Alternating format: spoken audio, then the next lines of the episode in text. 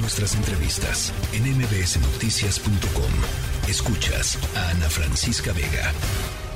Un tema importante tiene que ver con eh, la transparencia con la que ha eh, pues eh, rendido cuentas la Secretaría de la Defensa Nacional en torno a contratos que tiene la Sedena con la, una empresa proveedora de Pegasus. Ustedes recordarán, Pegasus es este software eh, con el que en México se ha espiado a defensores de los derechos humanos y a periodistas. Documentos obtenidos por la Red en Defensa de los Derechos Digitales vía transparencia revelan justamente que la Sedena ha estado ocultando información de sus contratos con esta proveedora de Pegasus.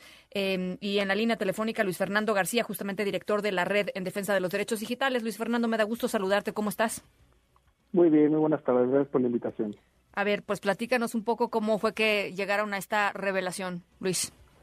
Bueno, como recordarás, desde el 2 de octubre del año pasado publicamos la investigación Ejército Espía, en donde documentamos eh, el espionaje con Pegasus de dos defensores de derechos humanos, perdón, un defensor de derechos humanos y dos periodistas, y, la publicamos información que demostraba que el ejército había eh, contratado con eh, una empresa, una empresa que se llama Comercializadora Anzúa, que es la distribuidora exclusiva de Pegasus en México. Eh, esto, lo supimos en parte a partir de una investigación que hicimos con el Citizen Lab en la parte técnica y también a partir de algunos documentos obtenidos eh, mediante Sedena Leaks o los Guacamaya Leaks, como también se les conoce, en donde, insisto, se demostraba esta relación. Inclusive, ante una pregunta, el presidente de la República, el 5 de octubre, dijo que no había ningún problema, que se entregara todo.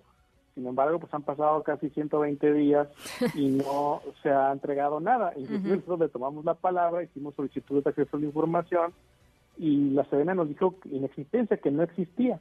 Lo, con lo que no contaba la Sedena es que nosotros también hicimos solicitudes de acceso a la información a la Auditoría Superior de la Federación que le había requerido información sobre estas contrataciones y la Auditoría Superior de la Federación nos entregó documentos de la Sedena internos públicos digamos, oficiales que los de los de Sedena Leaks ninguno se ha demostrado que sea falso pero estos son obtenidos vía acceso a la información que demuestran que sí existió el contrato que se gastaron cerca de 140 millones de pesos que la vigencia del contrato fue al menos de, de abril a diciembre de 2019 y que nos está, ha estado mintiendo, ocultando y digamos el INAI también esta semana, el miércoles, finalmente ordenó y emitió una resolución a partir de un recurso de revisión que nosotros interpusimos, en donde le ordena a la Sedena entregarnos toda la información relacionada con estos contratos. Digamos, ya se lo ordenó quien se supone que es su comandante supremo, que es el presidente, o al menos eso, eso nos dijo en la mañanera,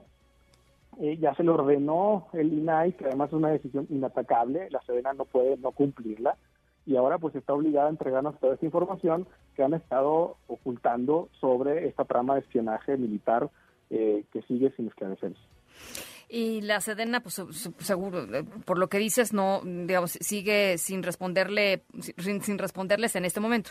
No hay respuesta. Sí, digamos, hasta ahora, digamos, falta que se notifique la resolución y a ver, que tiene que responder algo, tiene que cumplir la resolución, a ver qué nos dice en el cumplimiento de la resolución, pero digamos, ya se demostró que existe la, información, aunque ellos nos dijeron que, digamos, que mintió porque nos dijeron que no existía, eh, pero ya demostramos que existe y que legalmente están obligados a entregarla. Vamos a ver con qué pretexto salen ahora eh, para negar la evidencia. Porque ¿Con, qué pretexto eh, podrían, ¿Con qué pretexto podrían salir?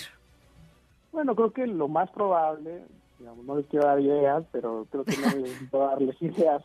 Lo que van a decir es que, ah, bueno, ya lo encontramos, pero resulta que es reservada por seguridad nacional. Pero para eso también tenemos argumentos y seguramente eh, esperamos que el INAI también rechazara esos argumentos. El pequeño problema es que en un par de meses el, el INAI se queda sin quórum. Es decir, el INAI va a quedar prácticamente, eh, digamos, inexistente, inoperante, no va a poder emitir resoluciones ni, tomar decisiones porque va a tener menos de la, de, la mitad de su composición.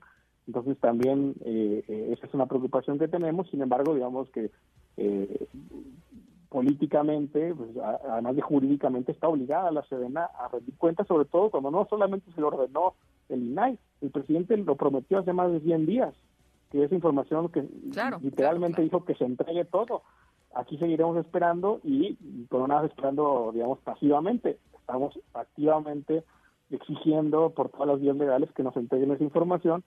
Sabemos muy bien por qué no nos quieren entregar esa información y es porque fortalece la evidencia que con, la que contamos de que en el ejército se espía de manera ilegal. Es muy importante señalar, el ejército no tiene facultades para hacer eh, espionaje de ningún civil, eh, para empezar, eh, pero mucho menos para hacerlo en contra de periodistas y personas defensoras de derechos humanos, como hemos demostrado.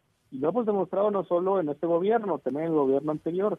Y mucha información que han, que han obtenido mediante ese espionaje ilegal también es información valiosa y muy importante para el esclarecimiento de una serie de, hechos muy importantes. Pensamos, por ejemplo, a Yotzinapa, donde el CIEI, las familias y las organizaciones que las acompañan han insistido en que la inteligencia militar entregue la información que se tiene y la han negado sistemáticamente, diciendo algo muy similar a lo que nos han dicho, que es inexistente, pero existe amplia evidencia de que tanto el espionaje en el caso de Yotzinapa existió, y el espionaje eh, y, el uso de Pegasus y las contrataciones de Pegasus en este gobierno y en este ejército también sucedieron. Entonces, esperamos, y, insisto, no esperamos pasivamente, seguiremos accionando todas las herramientas legales que tenemos a esta disposición para, digamos, forzarlos a entregar a lo que no deberíamos tener que forzarlos, pero que pues no le hacen caso ni a su comandante supremo, a ver si le hacen caso a las resoluciones legalmente vinculantes.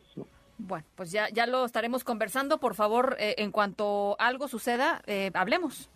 Por supuesto, y te agradezco mucho siempre el espacio y la cobertura de este tema que desafortunadamente no sucede en todos los medios. Ese es un cerco informativo real, ¿no? El que, el que se deja el presidente todas las mañanas.